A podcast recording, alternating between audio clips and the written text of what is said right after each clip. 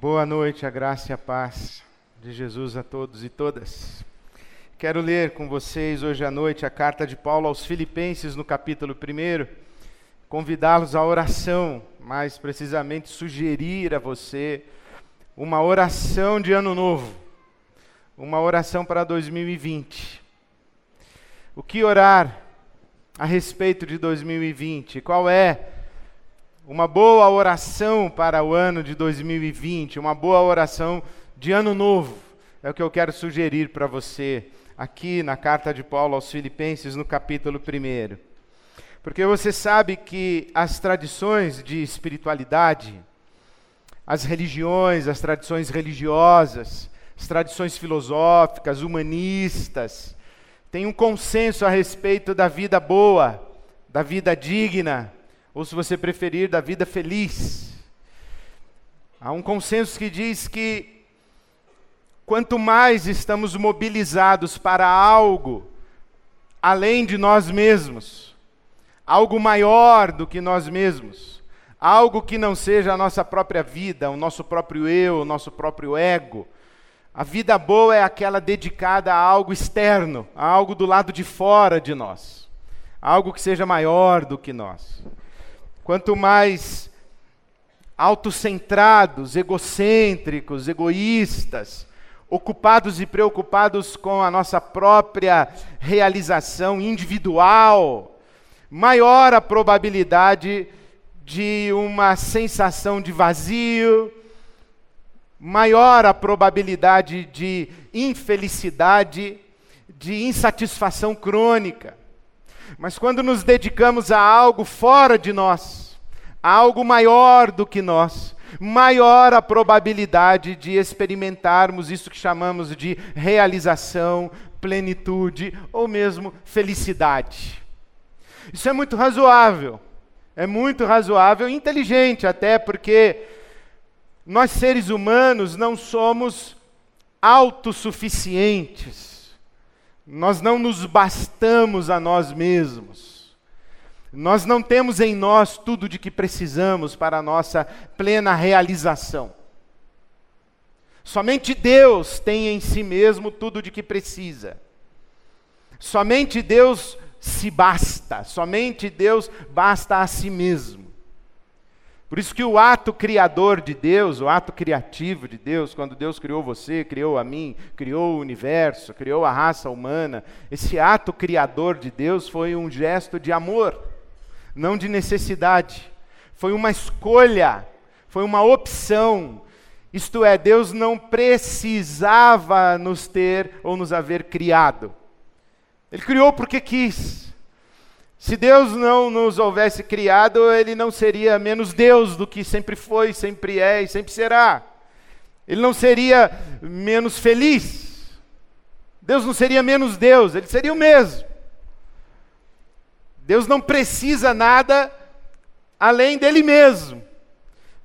Pense bem, se Deus precisasse de alguma coisa para ser mais feliz, essa alguma coisa seria o Deus de Deus. Essa, isso de que ele necessitasse seria maior do que ele. Então Deus não precisa de nada. Por isso nos cria é um ato, é um ato de amor. Ele, ele não precisava nos ter criado, mas ele criou. Mas nós somos diferentes de Deus. Nós precisamos de alguma coisa que está fora de nós. Nós não temos vida e suficiência em nós mesmos. A vida que temos recebemos de alguém.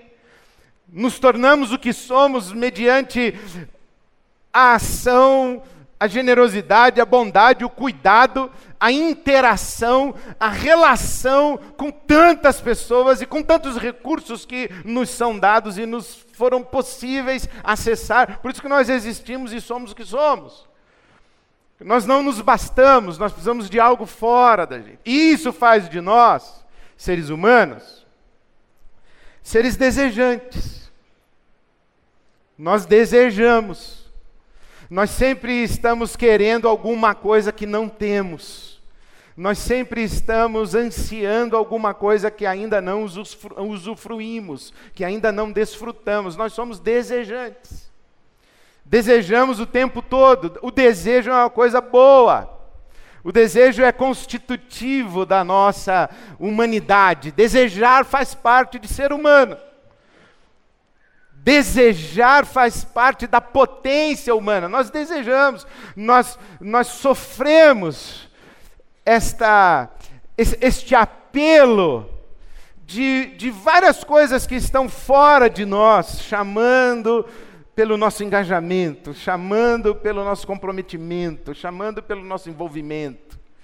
O desejo é isso em nós que nos empurra para fora de nós mesmos, o tempo todo quer seja na direção de um copo d'água, de uma noite de sono, de uma viagem de férias. Nós estamos desejando, nós queremos alguma coisa, queremos um teto, queremos uma casa, uma casa nova, nós queremos uma roupa nova, nós queremos uma cara nova, nós queremos um carro novo, nós queremos uma cidade nova, queremos um emprego novo, nós, que, nós queremos mais, nós queremos mais conhecimento, nós queremos mais entendimento, nós queremos mais prazer, nós queremos mais saúde, nós, nós estamos querendo, querendo, querendo. Nós queremos coisas pequenas, como um copo d'água gelada num dia de calor. Nós queremos coisas grandes, e cada um vai identificar o que chama de grande. Nós somos desejantes, o tempo todo desejantes. A Bíblia conta a história de pessoas que desejaram, se entregaram aos seus objetos de desejo.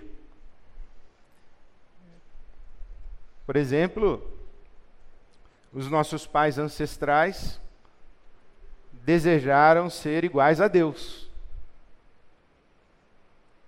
Eles desejaram ocupar o lugar de Deus ou ser iguais a Deus. Não foi um bom desejo. Por causa desse desejo, a gente se meteu numa confusão tremenda. A Bíblia conta a história de outros desejos e objetos de desejo. Por exemplo, as mulheres esposas dos patriarcas, as mulheres esposas de Abraão, Isaac, Jacó, Sara, Rebeca, Raquel, todas elas eram mulheres estéreis e desejavam filhos. Naquele tempo, especialmente, uma mulher que não gerasse filhos era praticamente uma mulher tida como amaldiçoada. Então elas desejavam filhos. E Raquel, por exemplo, esposa de Jacó, chega a ponto de dizer: Dá-me filhos, senão eu morro. Esse desejo por uma criança, por um filho, por ter o ventre aberto. Para Raquel era tão significativo que ela dizia: se eu não tiver filhos, é melhor que eu não continue viva. Eu prefiro morrer do que viver sem filhos. Veja que é um objeto de desejo que dá sentido, inclusive, a uma vida, a uma existência, que diz assim: olha, se eu não tiver isso, eu não sei por que, que eu estou vivo. Porque o, o desejo tem essa potência de nos fazer sentir vivos. E os objetos de desejo aos quais temos acesso, ou os objetos de desejo de nossas conquistas, trazem para nós esse senso não apenas de que eu estou vivo, mas está valendo a pena continuar vivo. Nós sabemos que há pessoas que parecem apáticas vazias de desejos. A vida com elas é monótona, a sua vida é uma rotina, é uma mesmice. Elas não têm desejos, elas não têm sonhos, não têm ambições. Parecem anestesiadas na existência. Ou então elas têm desejos e têm sonhos, ambições e paixões, mas elas estão aguardando que esses sonhos, essas, essas aspirações se realizem de alguma maneira, como que no estalar de dedos, num passe de mágica, acontece para elas. E tem gente que diz assim: ah, para mim não aconteceu, eu estou esperando acontecer alguma coisa do lado de fora de mim que me chame, que, que, que capture o meu desejo, que seja um objeto que eu, que eu ame tanto, que eu queira tanto, que aquilo não é apenas algo que eu vou possuir, mas é quase que algo que me possui. Nós encontramos pessoas, por outro lado, que elas desejam o tempo todo. Elas não somente desejam, mas parece que elas têm uma capacidade de se encantar com objetos de desejo. Elas se apaixonam fácil.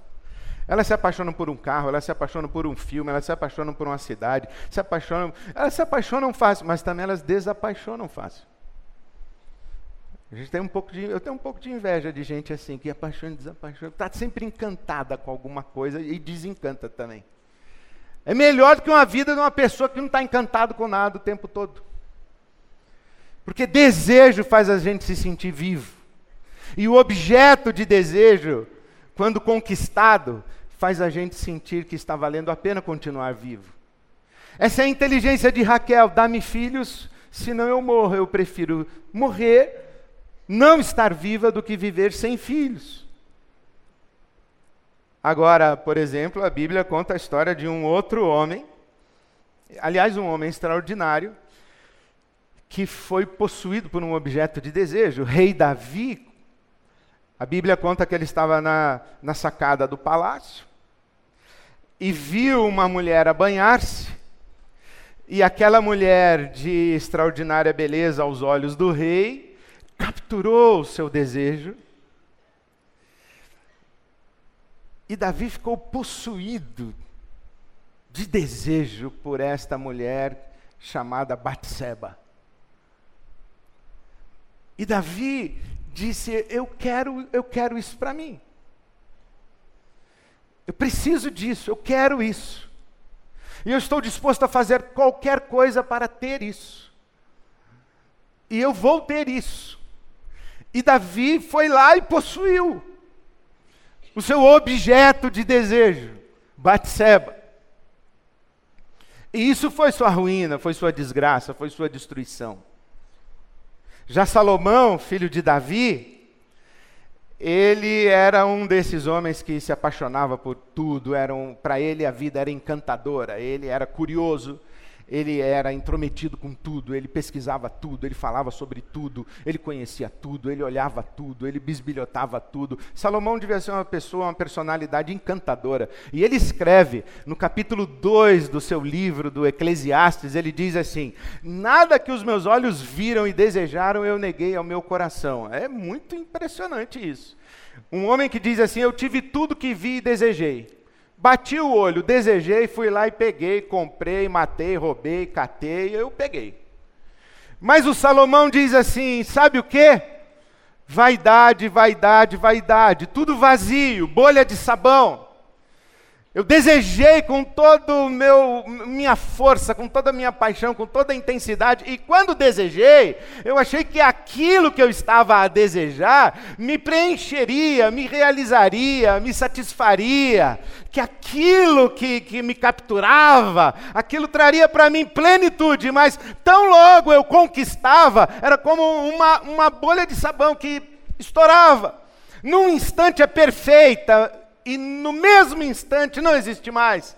Isso é a armadilha do desejo que o Salomão descobre. Desejei, fui lá, possuí e descobri que era tudo vazio, vazio, vazio. Tudo que eu consegui, nada preencheu. Se você vai para o Velho Testamento, ou para o Novo Testamento, você vai encontrar Jesus falando daquele comerciante de pérolas de grande valor, que ele encontra uma pérola e aquela uma pérola o captura de tal maneira que ele não para mais de pensar na pérola, ele dorme pensando na pérola, ele acorda pensando na pérola, ele passa na frente da vitrine onde a pérola está exposta, ele entra na loja, ele pede para ver a pérola, ele pega na pérola, devolve, conversa com o vendedor, e ele fica namorando essa pérola, e a pérola é tudo, até que ele vende tudo que possui para comprar a pérola aquela uma pérola, e Jesus está dizendo que o reino de Deus é como essa pérola que a gente pode desejar a tal ponto de abrir mão de tudo para ter a experiência do reino de Deus. Você pode encontrar o apóstolo Paulo dizendo o seguinte: em nada a minha vida é preciosa para mim mesmo, contanto ou a menos que eu complete a minha carreira que eu cumpra o ministério que eu recebi do Senhor Jesus. O ministério que eu recebi foi de dar testemunho do evangelho da graça de Deus. O apóstolo Paulo diz assim, ó, ou eu cumpro a minha vocação, ou eu realizo o meu chamado, ou para mim não vale a pena continuar vivendo. Está vendo? Um objeto de desejo dessa maneira mobiliza a gente, arrasta a gente para fora da gente mesmo. A gente abre mão, inclusive, da nossa própria vida, a gente está disposto a fazer sacrifícios extraordinários. E nenhum sacrifício é, é tão elevado nós faríamos qualquer sacrifício porque dizemos o seguinte: que preferimos a morte do que não ter o objeto de desejo. Pode ser um filho, pode ser uma paixão, um romance, pode ser uma vocação, pode, pode ser uma pérola. Mas tem algo que nos captura lá do outro lado. E é isso que justifica a nossa vida. Agora, a gente sabe que se a gente pega o objeto de desejo errado, esse objeto de desejo pode nos destruir, mas ele também pode ser caminho de vida. E é exatamente sobre isso que essa oração fala. Principalmente porque nós somos bons de desejar, mas a gente não sabe direito o que é que realiza, o que é que satisfaz, o que é que traz plenitude para a gente. E no mundo com tantas opções e possibilidades, parece que nós estamos cada vez mais treinados a olhos de radar. E nós somos o tempo inteiro desafiados com a sugestão e a sensação de que estamos perdendo alguma coisa melhor do que aquilo que estamos desfrutando no momento ou do que aquilo que nós possuímos. Eu não sei se você já passou por isso, de estar conversando com alguém, e enquanto você está falando com esse alguém, esse alguém está olhando em volta para ver se tem alguma pessoa mais interessante do que você para conversar.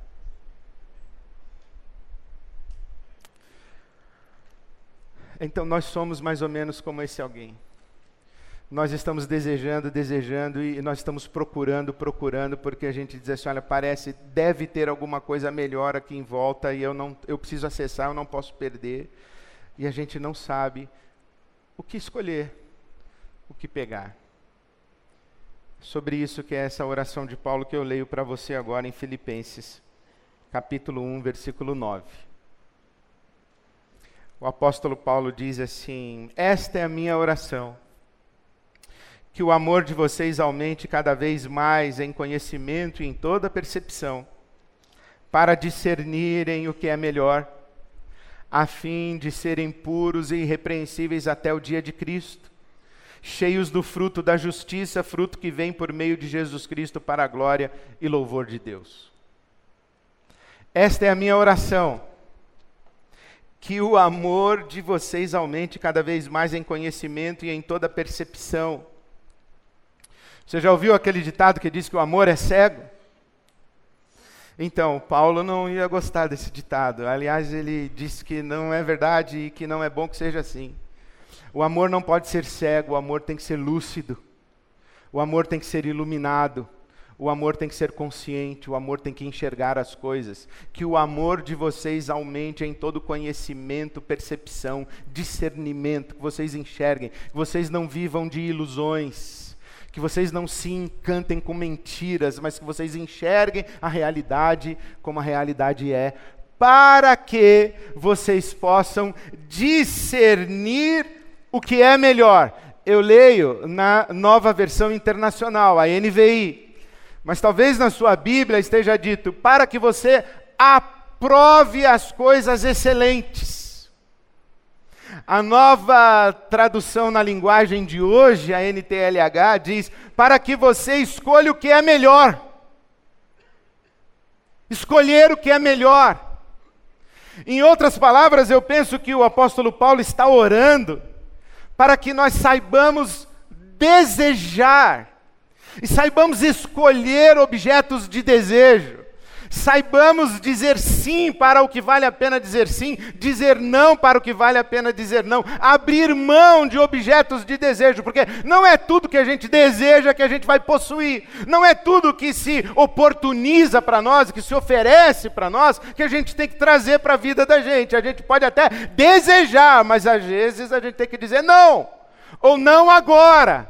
O que o Paulo está orando por nós, ele está dizendo: Eu oro para que vocês tenham lucidez, para que vocês sejam iluminados, para que vocês tenham entendimento, conhecimento, discernimento, que vocês possam avaliar as coisas e escolher as mais excelentes. Quando ele usa a palavra discernir, ele está falando desse desse comerciante de, de pedras preciosas, de metais preciosos. Imagine que você leva joias e coloca no balcão desse comerciante, e ele vai pegar as joias e vai examinar.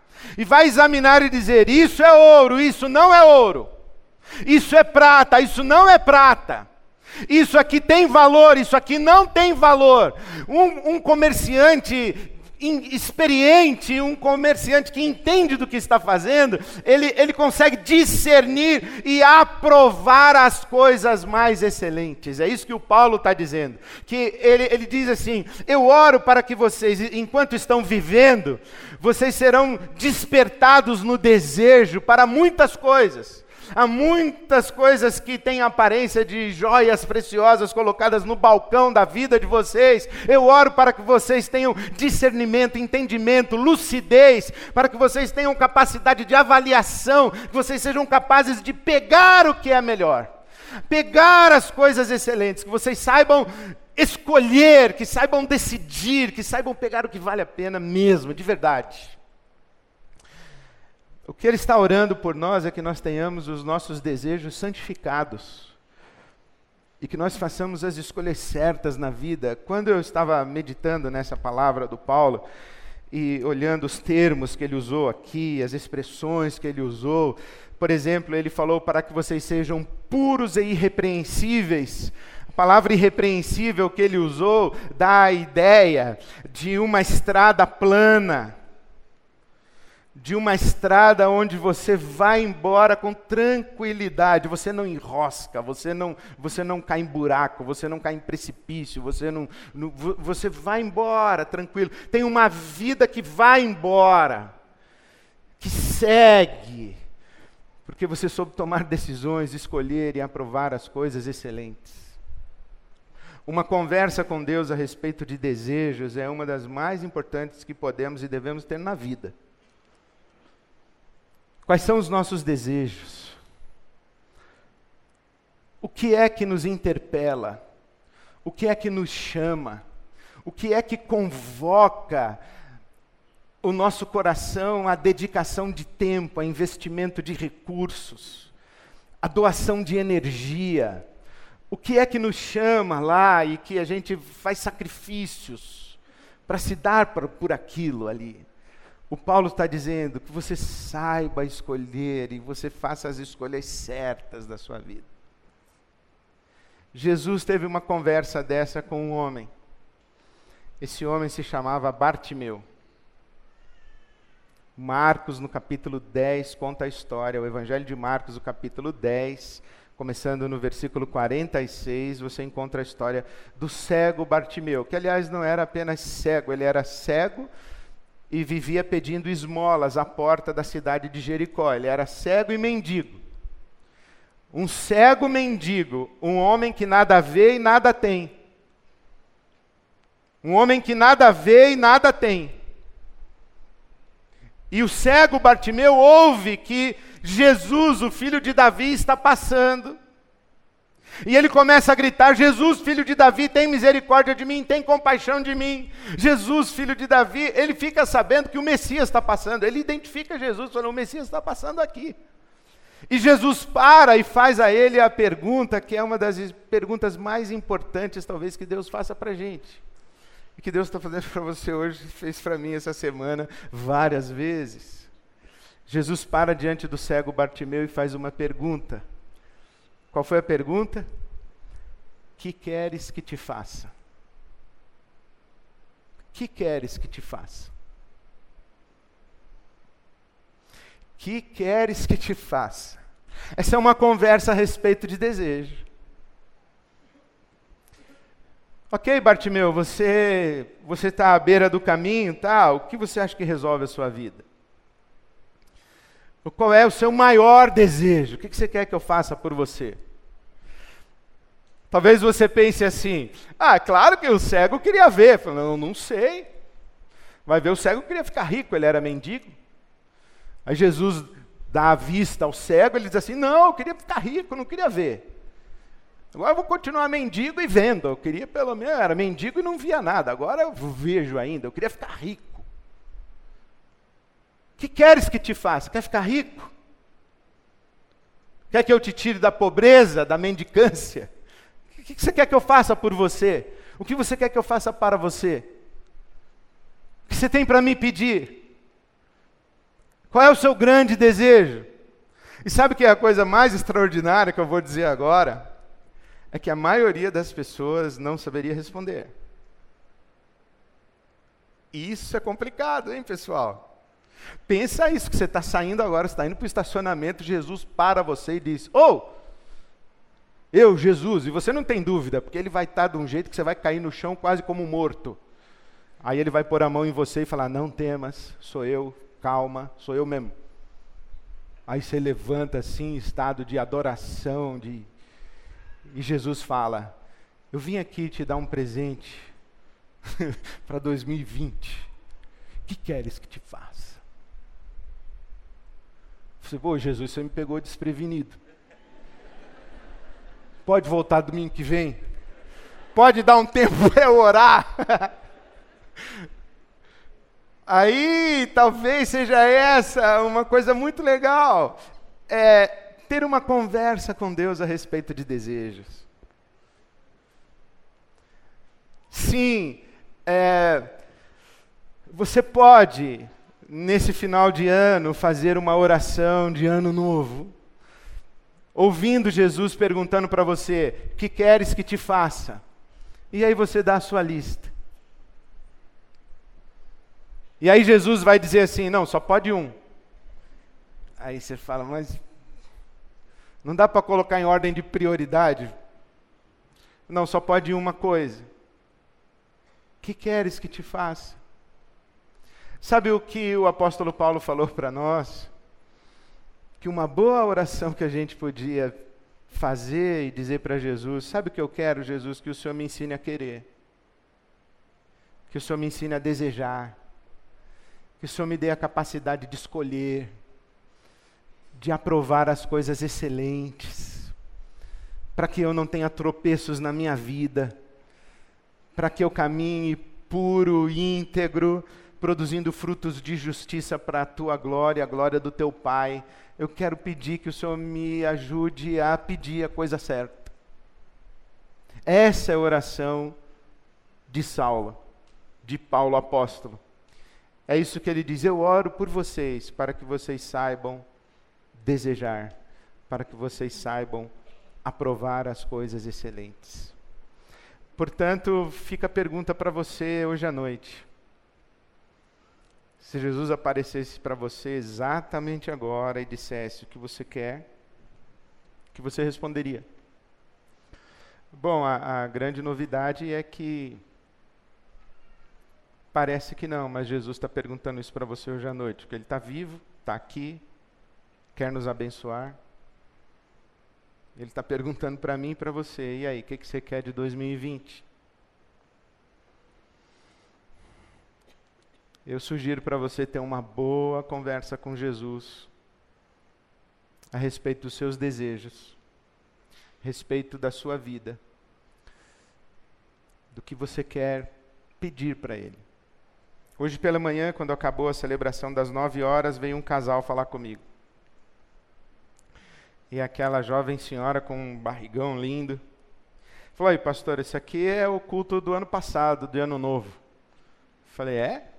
Vocês não vieram no culto e. é, falou: Isso aqui é culto do ano passado, de ano novo. Porque no ano passado, o Senhor falou para a gente pegar uma folha em branco e escrever um de acordo para Deus. E nós fizemos. Mas nós passamos três anos pedindo a Deus um filho. E não tivemos um filho.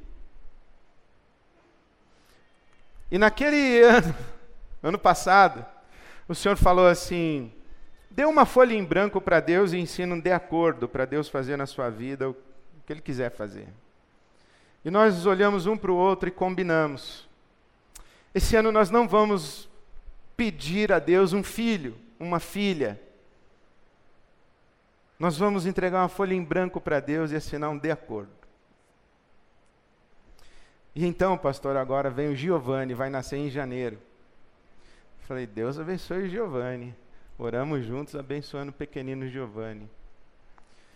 Saber pedir, saber o que pedir, saber decidir, saber escolher, aprovar as coisas mais excelentes e encontrar do lado de fora da gente algo que nos mobilize, que diz: está valendo a pena viver por causa da minha dedicação a isso a minha oração por você, o meu desejo de ano novo para você é que você saiba desejar.